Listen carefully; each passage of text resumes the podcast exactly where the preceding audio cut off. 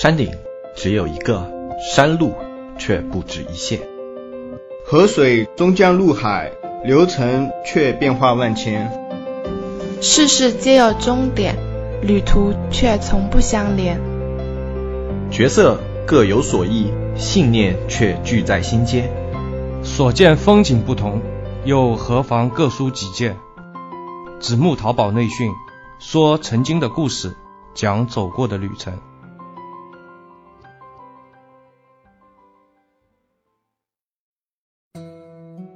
各位听众，新年好，欢迎收听新一期的子木淘宝内训，我是你们的老朋友大海，这是我呃二零一八年录的第一期节目，在这里呢，先预祝大家新年流量蹭蹭涨，店铺爆款呢遍地开花，呃，这应该是算非常电商化的一个一段新年祝福了，呃，在正式开始节目之前呢，按照国际惯例，我们先聊一点轻松的话题。那你们应该看到了，我们专辑的封面呢改过了，之前那张庸俗透顶了，一看就起鸡皮疙瘩的那个什么什么宝典那个封面啊，这个这个这个就换掉了。那为什么说换就换呢？一个呢是因为最近突然发现我们的节目啊已经是淘宝相关节目的第一名了，然后当然这个也是动态的啊，可能会。就是比方说，你后面呃，在听到这期节目的时候，可能我们也会排名掉下去。那另外一个呢，是在整在整个喜马拉雅的那个教育培训类节目也进入了前三十名，这个一下子就感觉到肩膀上的这个使命和担子啊。然后另外呢，就是我问了一下喜马拉雅的那个群主，他说，他说我们这张。就是原来的这张封面太 low 了，呃，没有办法推送到首页。那这句话深深的刺激到我了。那如果只是丢我们的脸就算了，那好歹我们也是个电商类的节目啊，丢了电商人的脸，这就是我们的不对了。所以呢，立刻马上一秒钟也不能停，就把它给换掉了。加加减减，乘乘除除，留言说百分之八十的可能性啊，这个新封面的头像是黑泽老师。呃，恭喜你答对了。呃，这里解释一下啊，为什么不放我和小严呢？那么或者是放一个我们团队的照片呢？我主要是考虑第一个呢，团队现在呢还在扩充当中，所以呢，你贸然的放一张团队照片，那么对之后进入团队的人的这个心理感受可能会不太好。但我们现在目前你们听到的音频形式是，呃，三个人的。其实我们现在在为这个社区在做一些准备，所以说，呃，扩招的人都会为这个社区里面的入驻社区里面的人在做一些服务。那我们也在做一些准备工作啊，也是怕那个后面再进来的人就是感心理感受会不太好，所以暂时也是没有放那个。团队的照片，那等我们这个整个人员相对比较稳定了，那我们再会考虑放那个团队的照片。至于不放我和小严呢，那原因是不一样的。那么按照现在互联网的评判标准呢，我实际上已经是一个标准的中年人了。那抛头露脸的事儿呢，应该让颜值担当的人上，对吧？有自知之明还是挺重要的。那小严不上封面的原因正好和我相反了，他呢是因为颜值过高了。那么说句老实话，第一次看到他的时候啊，那我的呼吸都是有点痛苦的感觉。就是我同时也看过啊那个后台的数据啊，那么我们男性听众的占比是百分之七十六，这个和电商从业者的这个性别占比也是高度一致的。嗯。当然了，这里的数据是排排除掉那个客服人员的啊，就是讲那个美工啊、运营啊，或者是店主的这个比例来讲的话，这个男性居多。那么好了，既然男性居多，那又是年轻气盛、朝气蓬勃的年纪啊，那我觉得把小颜照片放上去，那百分之百会影响这个大部分人的注意力嘛。毕竟我们是做一个电商经验分享类的节目，那学习的时候还是不要分心的好。那么另外呢，黑泽今后也是这个节目的主力担当了，所以在那个在在那个新团队啊带领啊什么也是由他来主导，所以我觉得把他的头像放在封面也就变得顺理成章了。那说完了封面的事情呢，那我们来进入今天的主题。这一期节目呢，我们是接上一期那些年我们一起刷过的单前传的这个续集。呃，还没听过的朋友可以先收听一下上一期。呃，在那期节目里，我们从被韩都衣舍的赵总打了鸡血，是吧？然后去做大量的去做那个多店铺的大团队，到现实被啪啪打脸，呵 然后这个非常沮丧的时候啊，采取了一位老员工的建议，毅然决然地加入到刷单大军了。那个这里注意一下，那一年是二零一四年，所以听众朋友千万不要效仿，因为现在的大环境和当时真的不好比。这个必须要提醒一下啊。那么我们当时呢反复讨论了，就是决定不做工会，不做平台啊，直接开刷。那个直接开刷呢，有两个问题就摆在了我们的面前，一个呢是哪里搞那么多的号，第二个呢是如何团队化运作这个刷单的事情，也就是说如何这个倍数级的提高员工刷单的效率啊。这两个亟待解决的问题呢，缺一不可，所以当时就立刻开了开了一个会啊，然后会议上我们决定兵分两路，嗯，一路人呢去搞定号，嗯，那是我合伙人和那个提出建议的员工去主持的，那么我呢去解决那个高效率那个刷单的问题，当然当时两条线是，呃，差不多同步的速度向前推进的。那这里呢，我就一块一块的来讲，不然就就乱套了。先讲一下这个号的这个问题啊。淘宝的号呢，在早些年是不值钱的，因为那个时候淘宝刚刚发展起来，那个非常需要这个数据的支撑，来讲述它的这个这个这个商业理想啊，是吧？商业故事啊，然后对那个投资人呢，也是一个交代。所以啊，那个时候那个市场上有很多的那个注册机，专门用来注册这个淘宝号的。当然，这个淘宝号现在也有一些流程下来了，就是大家熟知的那种 TB 什么什么号，是吧？这个到现在还有啊。呃，那个时候啊，随便你怎么注册啊，早期啊，这个淘宝是不去封这些号的。但是我们当我们当时那个时候是二零一四年嘛，那段。那段时间已经成为了美好的回忆了啊，所以这个号的来源就成了一个大问题。既然那个程序化注册不能搞定，还有什么渠道呢？这个可能有些人就又要说了，这这还不容易嘛？是吧？当时满大街的买号网站呢，随便买。呃，话说的没错啊，但如果我们只是做它个一百个、两百个。那还真没必要那么折腾的。问题是我合伙人啊，做惯了那个大开大合的生意，所以他冲上来就说：“这样吧，第一波我们先干他个三万个号。”哼，这个当时把我吓了一跳啊，因为呃，如果是按照工会的价格，这不是一笔小开销。工会呢也不一定会有这么多的货，而且拿成本控制来讲的话，找他们也是挺不合理的。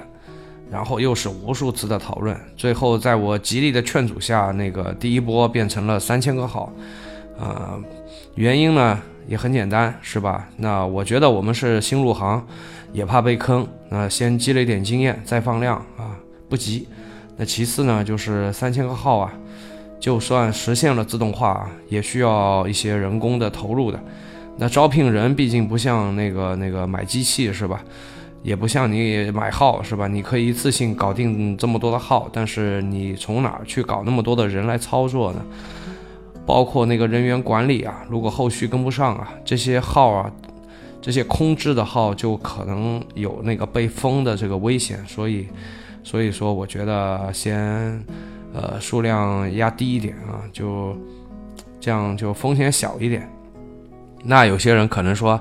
这么浅显的道理，你合伙人怎么就不知道呢？呃，这个并不是啊，因为他有另外一个角度去看这个问题啊。他觉得当时那个刷单市场啊实在是太火爆了，后期这个对于号这个需求量啊也会越来越大，所以他觉得号的价格啊后续啊会水涨船高。那个后面事实也证明他这个预计是对的啊。不过最终呢，我们还是民主商量吧，定了三千个号。好了，基数是三千，那么就是说每个号如果成本差一块钱呢，对于我们来讲呢，就差了三千块啊，所以成本控制显得特别重要。呃，怎么办呢？这个也是个新市场，对吧？然后我们也不懂，那鼻子下面有张嘴啊，然后就问呗，啊，把能找的朋友都翻了个遍啊，不知道打了多少个电话。你别看我这里就是说寥寥几句话，但事实当中呢，我们。当时打电话把耳根子都打红了啊！那电话打得多的人应该有这种体会的。比方说，比方说你跟别人煲电话粥，对吧？你煲时间长了，你的耳根子就会红。那反正我们当时两人耳根子都打红了。那后来呢，我们绕过这个中间的坎坷吧，就是得知了这个这个呃卡商是吧，是一个很不错的渠道。然后，呃，又是一一一。一顿乱打啊，然后就认识了一个卡商，然后说走就走，那我合伙人就去了。这个说到卡商啊，这个有些人可能就我们还没听说过啊，就这么一波人，这个是一波很神秘的人啊。虽然我们有过业务合作，但是至今啊，那毕竟不是我主主持这条线的，所以到今天为止，我还是没搞明白他们用什么神奇的手段去搞到了这些渠道。当然人家不能说，对吧？那说了，那你就。你就你就抢了他的生意了嘛，对吧？那隔行如隔山，但是好歹啊，这条路走通了啊，当时价格还是挺满意的。呃，可能有人要问了，那这多少价呢？那我可以告诉你是市场价的六分之一的样子啊。反正我们是惊呆了，非常非常满意啊，对这个价格，这感觉有点像第一次人生第一次去义乌批发市场吧。呃，现在有阿里巴巴了嘛，然后电商也比较发达，像拼多多这种不要命的这种也比较发达了。就是你可能没有这种感觉。那我第一次去义乌批发市场，那个时候，嗯，还没电商还没起来呢，当时就感觉刘姥姥进了大观园啊，就吓坏了，就是什么东西怎么这么便宜啊？哼，呃，但我们当时在卡商那里的感觉就是这样的，就是觉得很满意啊，都都都不好意思去还价了。这里补充说明一下呢，就是我们从卡商上得到的号呢都是白号。这个什么叫白号呢？就是什么都没有的号叫白号呗，就没有实名认证，没有信誉啊，什么都没有，这叫白号。这个白号是没用的啊，没有人，没有哪个傻子卖家愿意你拿个白号给他刷，对吧？那么这个就涉及到第二个话题了，那个白号呢要养，对吧？要把它一个没用的号养成一个有用的号。什么行业啊都有一个产业链的，那淘宝号啊这个产业链就比较奇怪，就是说呢，它这个上下游之间呢相互之间不通的，然后就不介绍，对吧？你比方说像装修这种行业啊，它就是相互介绍，然后这个这个这个灰产的嘛，它这个算灰产，所以说不知道啊，他们就不介绍那个，那介绍呢？后来我们也搞明白了啊，就是介绍呢就会打破自己那个利益链条那个收入，所以呢一般都不肯说，除非关系比较铁啊，不然一般都不肯说的。那第一批白号已经让我们脱了三层皮了，是吧？然后你回头再一个一个就去摸下去，那这个人都给整疯了。所以当时我合伙人当机立断啊，就抓住一个点突破了，所以他在卡上那儿一待。啊，差不多待了有一个星期吧，天天陪吃陪喝，辅助 KTV 是吧？他这个社交能力比较强嘛，反正这他强项啊。一一个星期以后拜把兄弟了，已经是。呃，我真的挺佩服他的，他们这种自带社交能力一千是吧？自带的这种都是。那我这方面就太差了，这个社交一直是我的这个痛啊。我个人，我个人说话比较直接，所以这个在线下的时候经常会是。会会伤人吧？你就别说别说陌生人了，有时候熟人也会有点吃不消。呃，打个比方说喝酒这件事情啊，我是一个不喜欢，我是一个不喜欢喝酒的人，所以我喝酒看气氛，是吧？如果气氛特别好，大家比较开心，那我们就小酌几杯，啊，助助兴。然后如果气氛不好，那我就喝果汁啊。三条三头牛拉不回来，但是呢，有时候酒桌啊就会遇到。遇到那种特别搞套路的那种人，什么不喝不兄弟啊，我一直都是直截了当，是吧？如果你觉得这杯酒不喝，我就不做，不是你兄弟，不是你朋友，那就行呗，那就你别把我当你朋友，别把我当你兄弟就行了，是吧？然后这个就很尴尬了，每次啊就是都会搞得场面很尬嘛。那话题拉回来吧，啊，这个又又跑题了。那个卡商呢，跟我那个合伙人已经是拜把兄弟了嘛，那后面路就好走了不少啊。那把那那反正他就给我们给了不少指点吧。那白号的两个。白号养成的两个关键点，对吧？一个是信誉，一个是实名认证。嗯，这两个呢，为什么说重要呢？是因为啊，如果你有信誉，对吧？你是一个赚号啊，那你这个刷过单的人肯定都知道的，就是赚号的佣金会更高。那为什么实名认证呢？这里实名认证就有两个好处，第一个呢是。呃，也是因为佣金会高一些啊。另外一个是实名认证的号啊，它的安全性高一些啊，不容易被封啊。所以说，如果你能是做一个赚号加实名认证啊，那这就是一个理想的一个刷单号了。那么两个都重要啊，我们一个一个说啊。先说实名吧，在那个做信誉之前呢，把它干成一个账号之前呢，我们先。要给它实名，那为什么呢？啊，因为安全嘛，对吧？呃，你先实名了就不容易封嘛。那实可能这里有些小白要说，呃，你说实名实名到底什么叫实名？其实很简单啊，实名就是说你注册了一个淘宝号以后啊，你需要拿一个身份证信息去做捆绑啊，那你捆捆绑完毕呢，那我们就说这是一个实名号。那当然了，你要捆很多东西了，你比方说要捆那个电话呀。对吧？然后你要捆那个身份证信息呀，那你电话你不能捆一个啊，对吧？你不能三千个号你都捆一个电话，那就不行了，是吧？也捆不上去啊。那么，那么身份证也是的，你也不能捆太多啊。因为当时这个事儿呢，是我记得是那个就是提出这个建议的那个员工去主持的嘛，所以说我记得没错的话，应该是当时是可以捆五个，就一个身份证可以捆五个号。所以三千个号呢，就需要六百个人的身份证。那这么多的身份证从哪来呢？这个呢，其实挺简单的啊，但是内容比较敏感，所以我这里就不说了。大家如果感兴趣呢，我觉得这也没啥好感兴趣的啊。那你们可以百度一下吧。这里我说一个事儿吧，就是说我们在做这件事的时候啊，就发生了一件轰动全国的大事啊。就是国内的几个连锁酒店的这个客人信息啊被泄露了，大概是十五万人的这个信息被曝光在网上吧，当时闹得沸沸扬扬的。反正呢，这些信息呢又会流入到这些黑产里面去。但是当然了，这个十五万信息，呃，有些人有有路子吧，就是你对互联网比较熟的话，你可以在网上下载下载的，不要钱就可以免费下载到。呃，这里奉劝大家以后出门啊，小心一点。现在这个这个信息安全实在是堪忧啊，所以尽量就是小心为上吧。呃，这个说回来啊，既然这个实名认证呢，就是就是说到这儿，你们就发现啊其实不难，对吧？那么难度在哪儿呢？也不是说它不难啊，也有难度。那难度在哪儿呢？就是说。你比方说吧，我现在给你十五万个人的身份证信息是吧？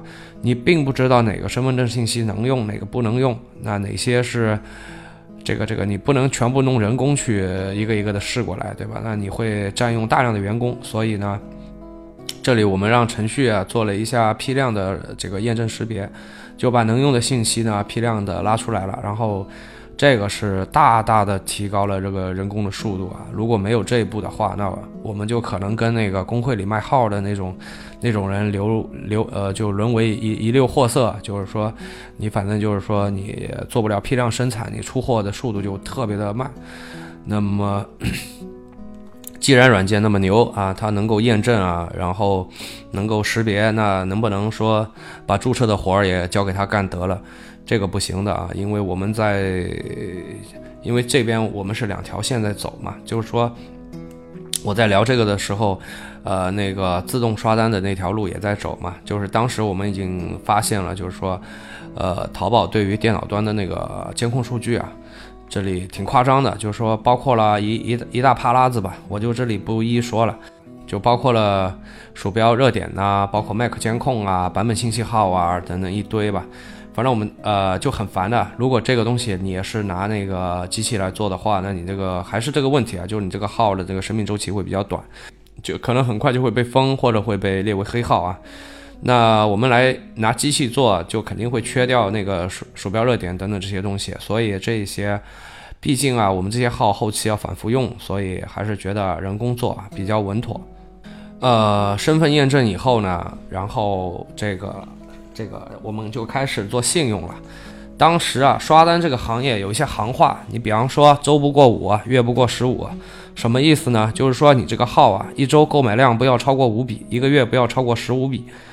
呃，这样去限定呢，主要是考虑到号的安全。那你一下子买太多，这个就容易被列为黑号。那黑号拍了你买家的店呢，就就别提权重了，是吧？那没被查出来已经是万幸了。但是呢，这个是对于店家来讲的。我们来养号，不可能说十五呃一个月十五笔这样的速度来养。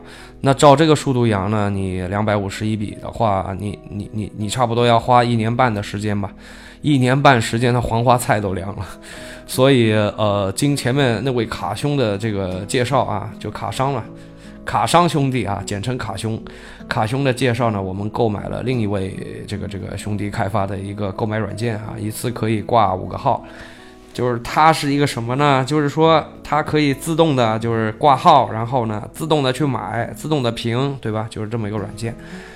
那买啥呢？就是买两百五十一笔，就是买壁纸。没错，你这个没听错，买壁纸啊，一分钱一张。所以就是说，你买两百五十一笔，就等于两块五毛一，是吧？这个速度大概是在五分钟吧，五分钟。买两百五十一笔，然后完成那个买卖双方的评价啊，然后就，呃，在干这件事之前，我当时还在纳闷，我说，怎么有人会到淘宝上去买壁纸呢？这个后来，哎，得了，我就搞明白了啊，并且还挺赚钱的，是吧？他啥都不干呀，就两毛呃两块五毛一呀，而且五分钟两块五毛一，五分钟两块五毛一，你一个店多上点宝贝，大家一起在那里买呗，就。对吧？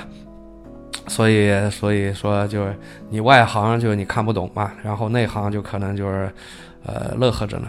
但是这个也不是说一帆就是一帆风顺的，你二百两二百五十一笔，啪啦啪啦的就卖，就就就就买完了。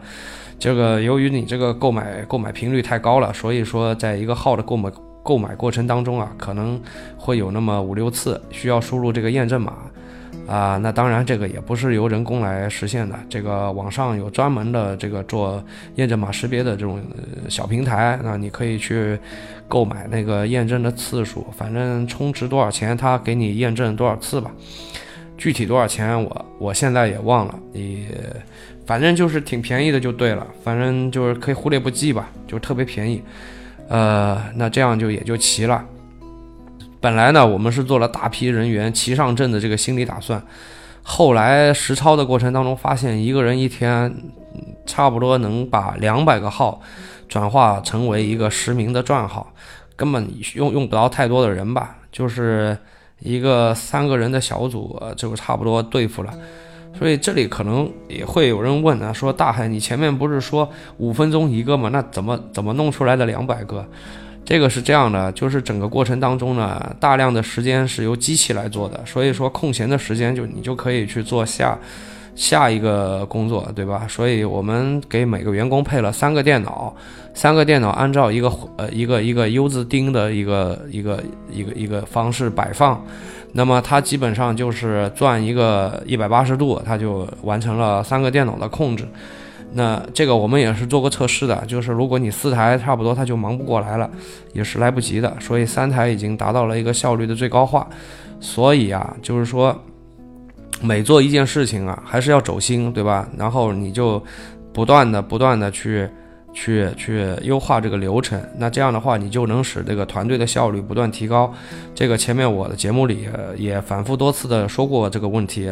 呃，我记得我有在一个人一一家店的这个节目里有说过，说到这个我也又又挺无奈的，就是你们现在再回头看那期节目已经没了，原因是就是说喜马拉雅说我那期节目有广告嫌疑，我现在想了想，应该就是说我多了一家店这么几个字，还是一台电脑，然后我不知道。我说我整个里面就是做了一些这个创业分享什么乱七八糟的，我说根本没有半点的广告可能的成分，但是他们就说这个没办法，对吧？就是大数据嘛，就是人工智能，人工智能啊，呵呵，这个呃，我在那期节目里也提到过的是，嗯，就是说美工不断的去优化自己的这个效率嘛。呃，效率在这个商业化程度啊，现在越来越高的今天啊，如果你没有什么意可，就是你手上没有什么呃这个可以做溢价的品牌，对吧？你注意啊，拿个品牌没用啊，你说我有个二标没用，你必须是一个可以有溢价能力的品牌，对吧？你们卖一样的东西，但是因为我是这个品牌，所以我就比你贵一倍，而且我这边还排队，你这边还没人要。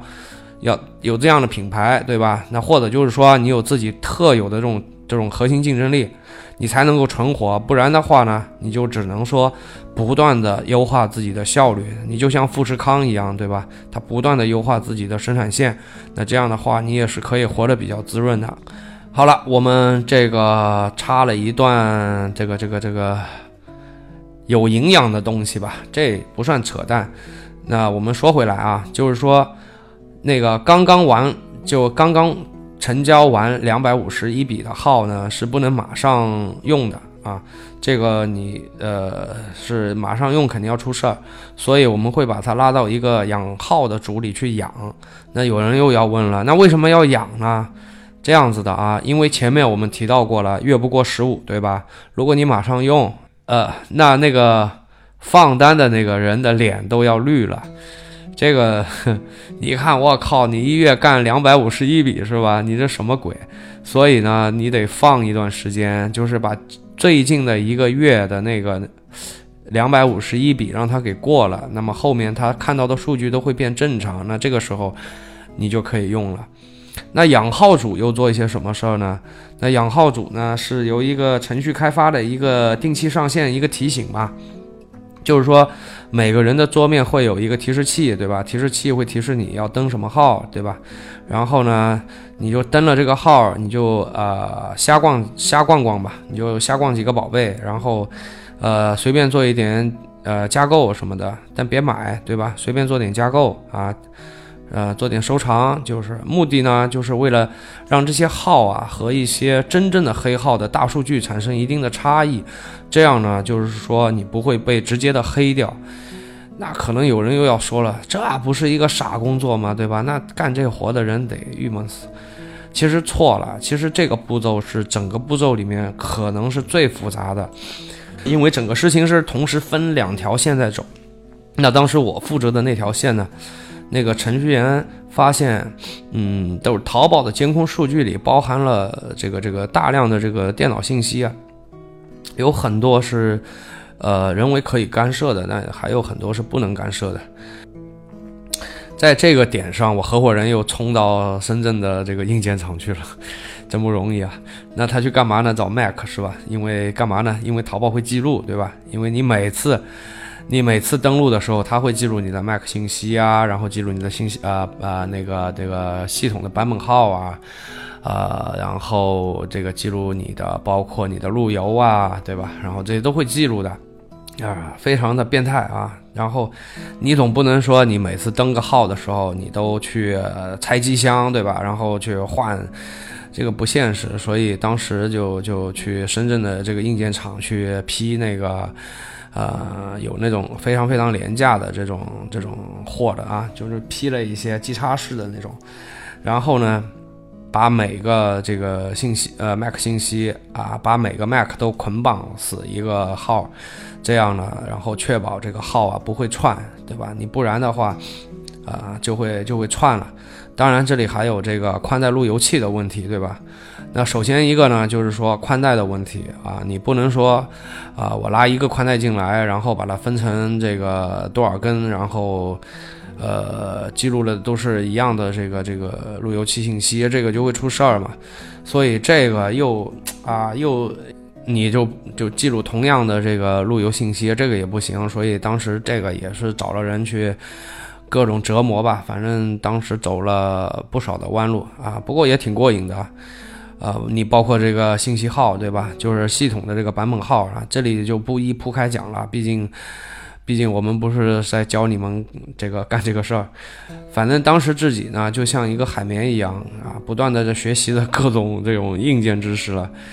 那不过同时也认识了新的一批这个这个硬件大咖，是吧？就非常爽。那可能这里又要说了啊，等等等等，大海你们怎么知道那个淘宝要监控什么信息呢？对吧？其实这个对于一个程序员来说是不难的啊，这个接着走下去就难了。就是如果你要再深入一步就难了，啊，这又是个敏感话题了。那我这边也不多说了吧。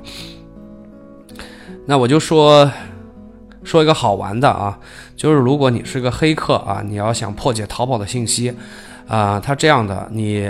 每次破解掉一个防御墙的时候，你就会得到一个联系方式，非常非常有意思啊！你想想看，那淘宝是个什么主子，是吧？那他的意思是我在跟你讲，哎，得了，年轻人别折腾了，你有这点时间搞这个上不了台面的事情啊，不如联系我们，是吧？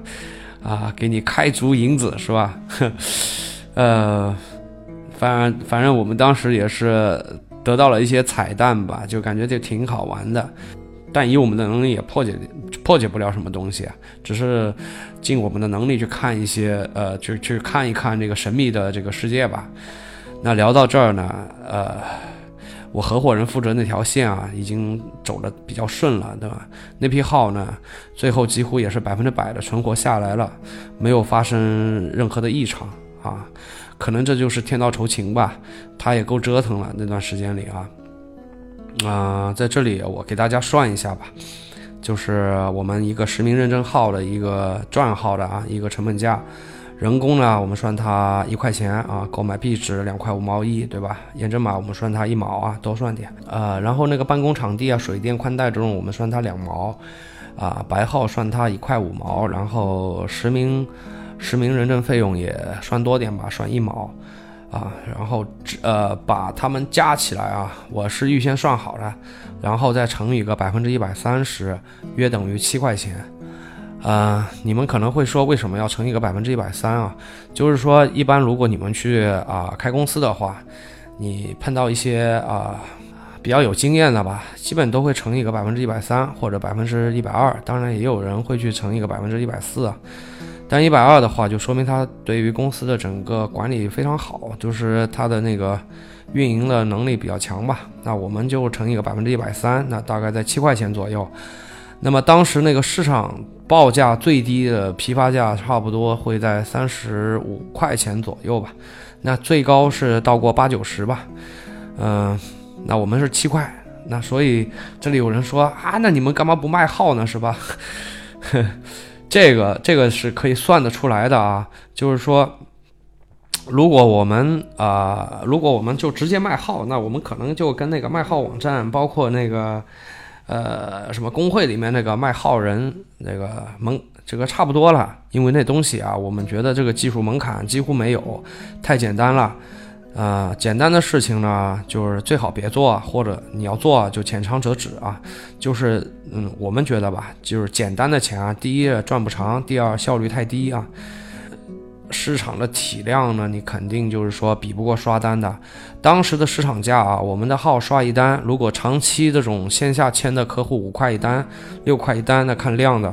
如果是散单，那就是七到九块一单啊，这个效率是非常高的。你想嘛，一个星期就回本了，对吧？我回本，我是按照那个他们这个市场卖价，就是你按照他们市场的那个售价来算的，不是我们的成本价。我们成本价一单就回本了，那你就是说，你按照他们的价格算，我们一星期回本，对吧？你第二星期又赚钱，那你说你是多急啊？你再急也不可能说等不及一星期吧？啊？这个聊完了啊，我合伙人那头呢，现在说说我这边。其实我做的这条线可以算是我们这件事情的一个核心竞争力吧，但是我去做的就没有我合伙人那么波澜起伏，因为这件事呢超出了我的能力范围。我要做的就一件事，其实就找人而找个程序员对我来说是不需要花太多精力的。我认识了不少程序员大咖，你们可能要说了，说啊，你一个做电商怎么认识那么多程序员朋友？这个说来话长了啊，就是说我可能会在以后的节目里会聊吧，就是嗯，先这一期的话就先搁着，就是每个程序员呐都会有自己擅长的一块啊，因为他们会的语言不一样，那么。我这边找人也不是找的一帆风顺的，因为这个事儿呢，有他要投入不少的精力来做的，所以说你不能打个电话的，所以叫像我们来讲的话，都会电话里先说一下，但电话说不清啊，对吧？然后你就是开个车啊，我差不多那时候也是开个车到处跑吧，然后刚开始找了几个朋友啊，也就是嗯，怎么说呢，也花了一些时间，但是。就最后在核心的这种技术节骨眼上没突破，也是碰了一鼻子灰。后来我看着我合伙人那边如火如荼的这个进度很快啊，总不能到时候一个大团队啊等着我一个人，所以也有点着急上火了。嗯，整天就是高频次的，就是不不不停的就是跟别人聊啊碰面啊聊啊碰面，终于啊就是找对了一人吧。当时我深入的时候就发现啊。就是已经有人在做了，就是我呃，就是做那个自动刷单的，已经有人在做了。就当时市面上已经有一些这个自动刷单软件了。就那那一天就发现这个问题的时候，感觉一阵头皮发麻，就感觉特别的自责，因为我觉得这个事情我负责啊，我应该先去把这个市场给探了，然后再自己就是落落落地嘛。但是这个事情已经进展到现在这个地步了啊，居然。之前没有花这个时间去好好的研究一下这个市场，就这么盲目的冲进来了，非常自非常非常难受。那天就比较自责的，就我会觉得自己会对不起那个呃那边那边那个在在在在付出的那些兄弟们，对吧？然后，但是呢，呃，事已至此也没办法了，对吧？你自责也解决不了任何问题，所以就只能。就只能硬着头皮干了啊，嗯，就算他们有了，那么我也可以做的比他们好，对吧？然后再去抢占这个市场啊。那同时我又发现一个问题，就是说这个行业啊都是各做一块的，就是没有一家是整合所有的资源，就是包括我前面说的那个，你比方说像验证码呀，像那个买啊，就是做呃做信誉的那个软件呐，包括卡商啊。对吧？然后包括那个做实名认证呐，都是各做一块，就没有人做整合。那我想也行吧，就是既然大家都不做整合，得了，我们来做整合。那，你比方说那个做自动刷单软件的啊，他们也就开发个软件，对吧？然后放到网上去卖啊，多少钱？你用你用我的软件多少钱？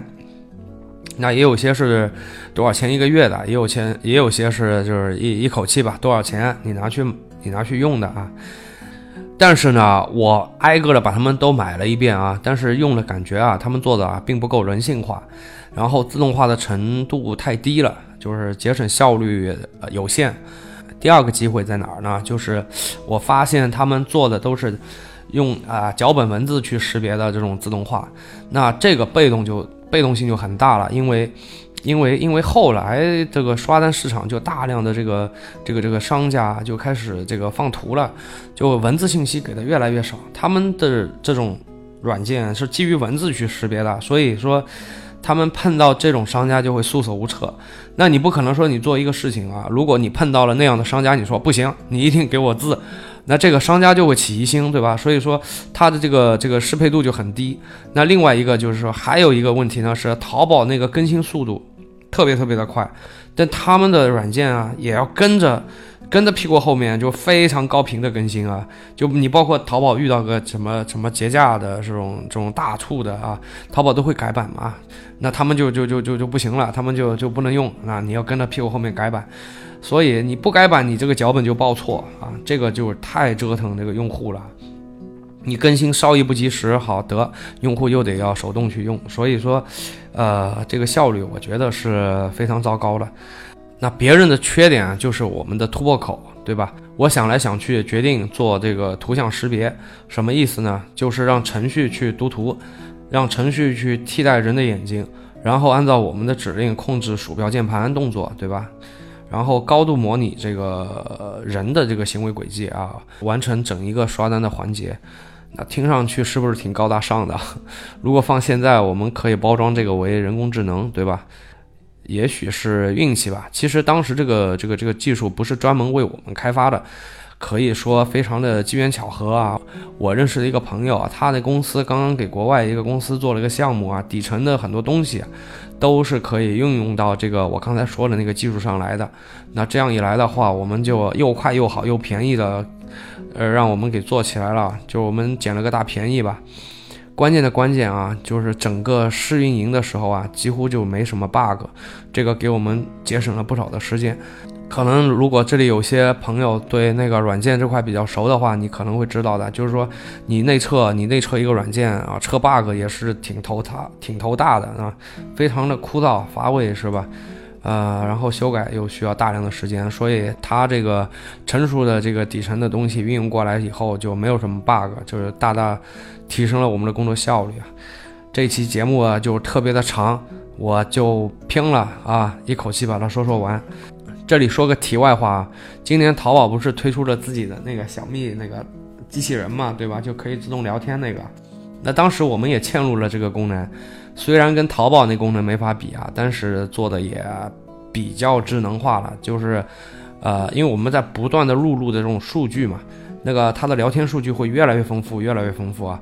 那卖家就根本无法识别自己跟一个机器人在假聊天。就是说，我们整一个拍单过程完成，不包括截图，包括什么东西啊？包括，当然你看的啊，就是说它分两种，一种就是说我线下签的，那就自动自动的去。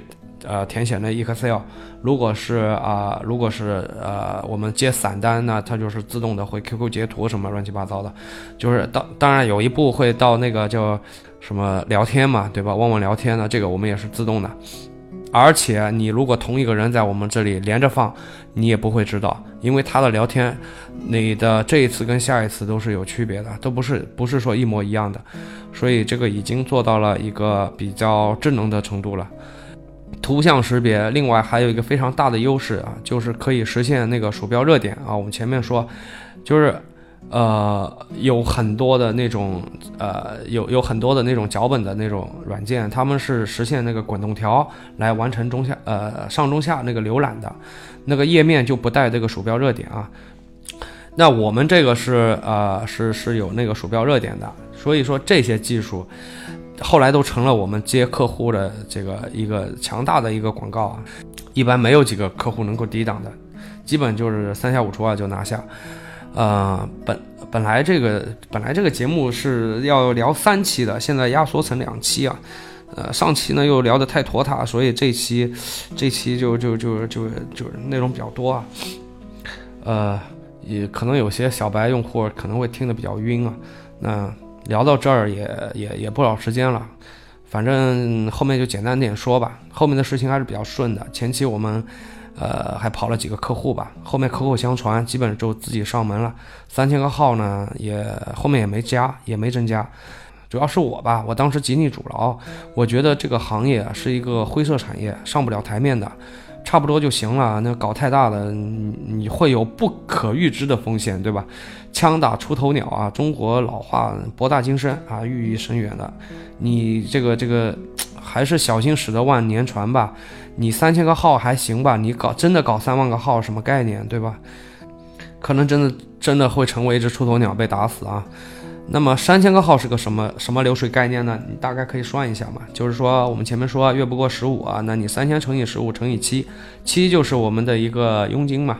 就是，呃，当然这里有高有低嘛。我取一个中间数是七，那我们一个月的流水是多少钱？你大概就能算得出来了，三十一万多，对吧？然后再去掉成本，成本运营费用大概的百分之百分之三十左右吧。那还有二十多万的这个呃，可以算净利润了吧，对吧？这个然后这个事情也算是一个交代了。那后面呢？后面这个事情我们就转手了。呃，哼，有人要说了，你装吧，挺赚钱，为什么转？为什么要转手？那我想前期啊，我我有一期节目我又说过的，就是有理想走正道，有些事情呢，你你浅尝辄止，也许是智慧的，啊。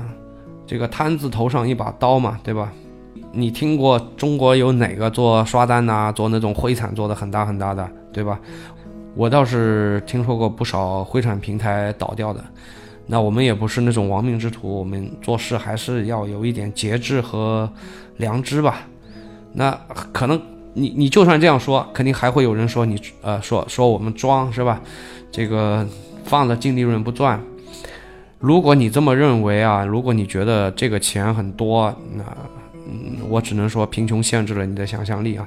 那我后面还会再说几期淘宝的黑产，注意啊，我第二这一期我说的是。灰产，后面我再说几期黑产吧。我我不知道什么时候会说，你可能在后面会听到这些节目，那么你会听到那些来钱更快的，是吧？那快的多了，比这个刷单快的多了。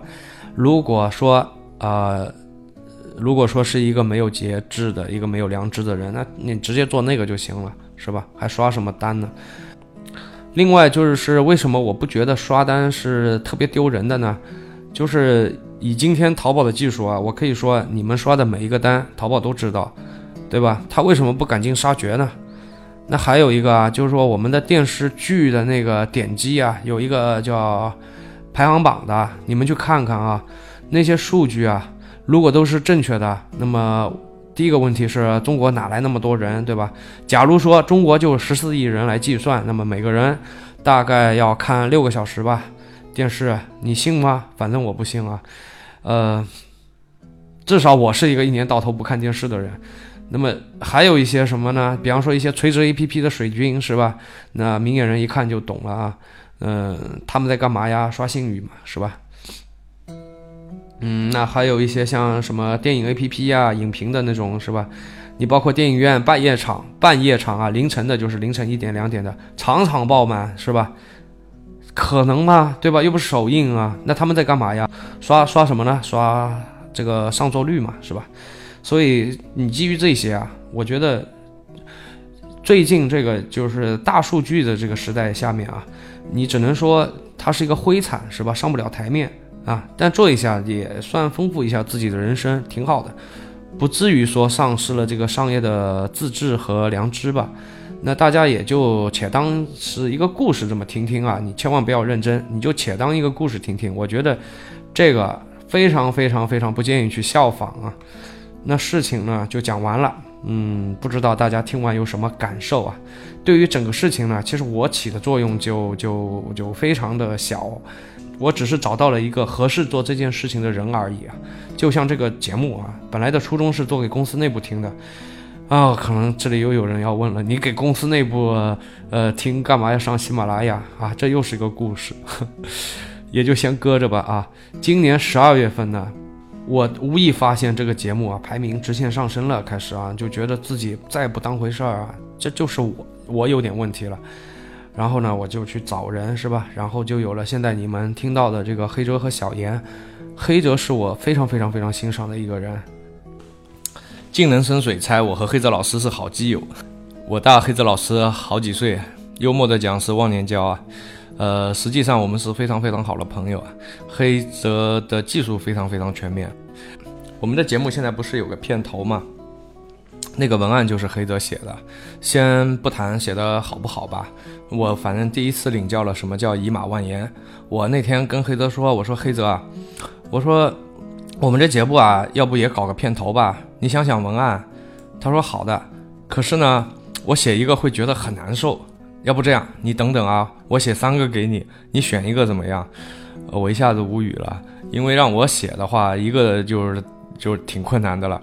大概过了十五分钟吧，然后他就发了三个过来，哇，每个都超越了我的极限啊。嗯，他技术。太全面了，我的我我很怀疑他怎么做到的啊！这么忙碌还学那么多东西啊！他读文章的速度也特别的快，特别夸张。我有时候跟他看一个东西，然后我看了个头，他翻页了，哈！每次跟他看那个直通车数据也是痛苦的要命。我还没看完呢，他又在那里拉滚动条了。所以啊，让我感觉，他让我深深的感觉到一个中老年人的无奈啊！我感觉他要比我。更适合做主播这个工作，今后这个节目啊，他就是一哥了。嗯，呃，有句话说得好嘛，每个成功男人的背后都有一个默默付出的老男人。那将来我就来做这个老男人吧。呃，节目的最后呢，和各位说个好消息啊，我们的社区已经开发的差不多了，快一点呢，在春节前能跟大家见面。呃，慢一点，那个那个开年也可以跟大家见面了。还有最近其实事情又多起来了，因为年底呢，这个结账收账的事情就特别的多，这个每个中国人都知道啊。但是听众每条回复啊，我都会看的，没有一一回复啊，在这里跟你们真诚的道个歉，非常非常感谢你们的支持。嗯，二零一八让我们做得更好，谢谢收听本期的纸木淘宝内训，下期我们再见。拜拜。